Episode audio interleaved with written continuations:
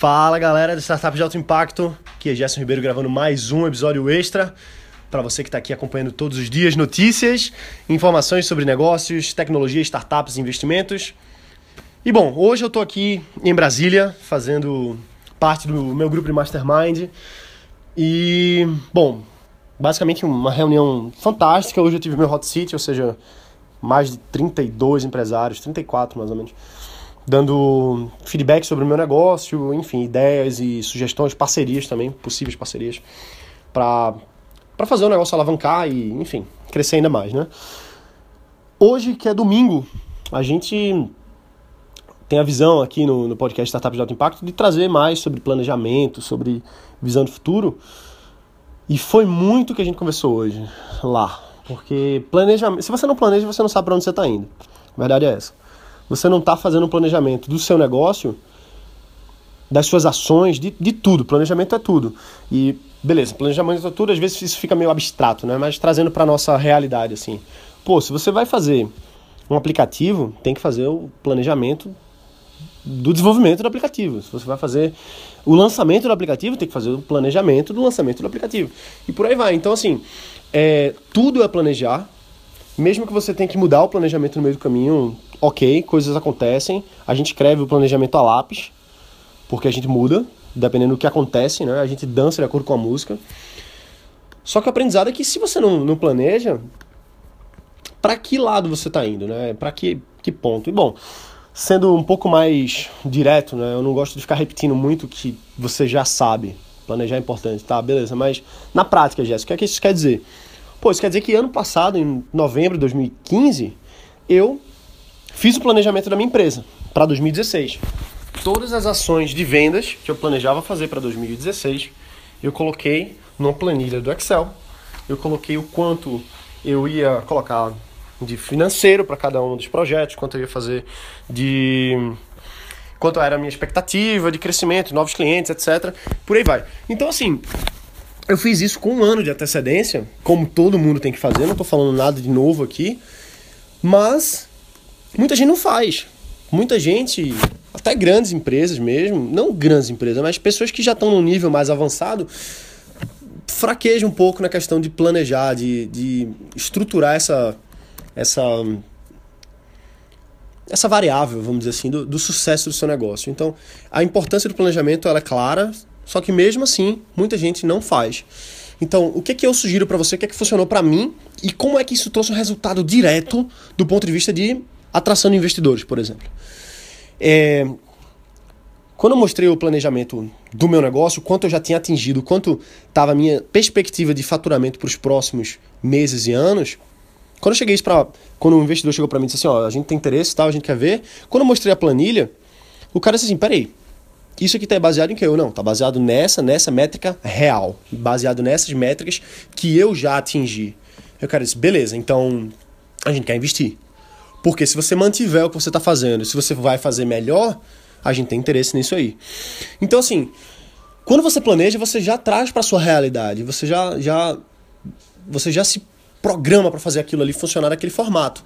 E, por exemplo, uma, uma amiga minha hoje, aqui, ela é empresária no nicho dela, e ela falou assim: ela disse, caramba, eu. Ano passado eu coloquei a meta de triplicar o faturamento da minha empresa para 2016. E ela triplicou antes de acabar 2016. Isso parecia uma coisa muito grandiosa, vamos dizer assim, para ela quando, ela, quando ela pensou nisso inicialmente. E quando ela fez, ela disse que, que massa, assim, né? Então. Mas se ela não tivesse definido isso, ela mesma falou: pô, se eu não tivesse definido esse planejamento, essa. essa não é vontade a palavra, mas esse direcionamento para o meu negócio, eu não sei se eu teria atingido isso. Não sei se eu teria atingido isso. Então, a, a reflexão que a gente fica aqui é: se a gente sabe para onde a gente vai, a gente começa a buscar caminhos para chegar ali. A gente começa a buscar formas de atingir aquele resultado. Então, essa é, esse é o grande aprendizado aqui, é você fazer o planejamento, mesmo que ele tenha que ser mudado, o meu planejamento do ano passado foi bem diferente do que aconteceu de fato nesse ano. Entendeu? Algumas coisas foram melhor do que eu esperado, algumas coisas foram pior do que eu esperado, mas aquele planejamento que eu fiz precisou ser adaptado. Isso, ok, entendeu? Mas Eu sabia exatamente quais eram as minhas ações para 2016. Da mesma forma que eu sei exatamente quais são as minhas ações para os próximos três anos. Eu sei onde é que eu quero chegar nos próximos cinco anos, nos próximos dez anos. Eu sei onde eu quero chegar, eu tenho um planejamento para isso. O planejamento detalhado do ano que vem, eu estou fechando agora.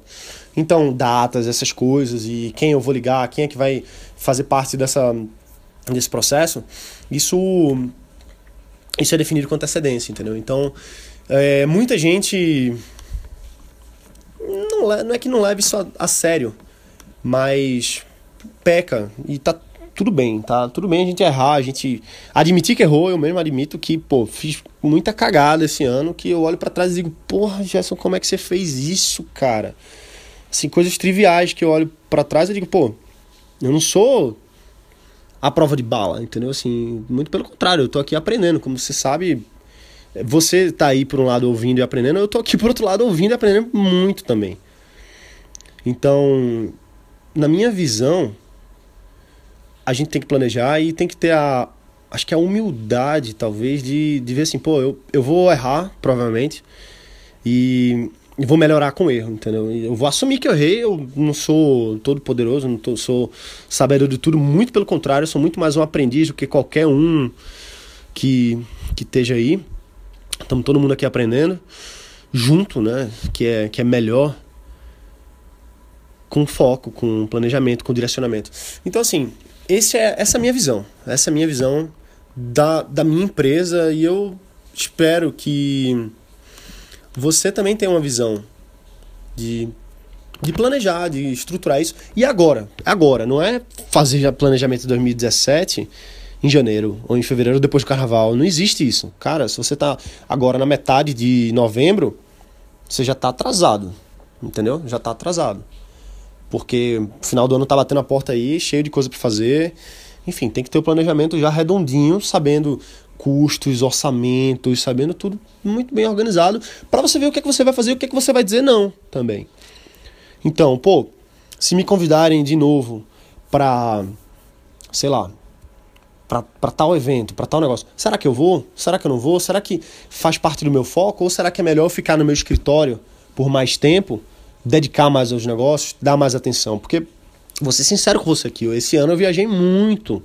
Estou em viagem, inclusive, estou em Brasília, vou estar tá viajando aí pelos próximos dias também. Você vai estar tá acompanhando aqui exatamente quais são os, os investidores aí que eu vou estar tá em contato nos próximos dias. São bem relevantes. Só que assim, será que é isso que dá mais resultado pro meu negócio? Será que tá viajando tanto, tá tão fora do escritório, vale tanto a pena deixar a equipe remota, assim, 100% sem eu estar tá lá? Será que, será que, ok, 2016 foi massa, mas será que 2017 para mim vai ser o melhor isso?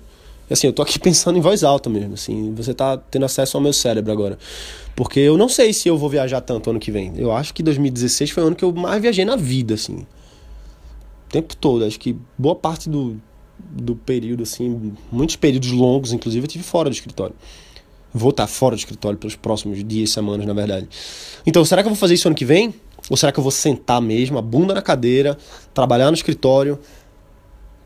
Eu ia falar um palavrão aqui, mas enfim, vou amenizar. Dane-se os eventos, dane-se as viagens, dane-se algumas conexões assim que não sejam tão estratégicas e focar nas métricas, focar no planejamento, focar na execução, focar inclusive no operacional, fazer com que a operação realmente ocorra do jeito que precisa ocorrer.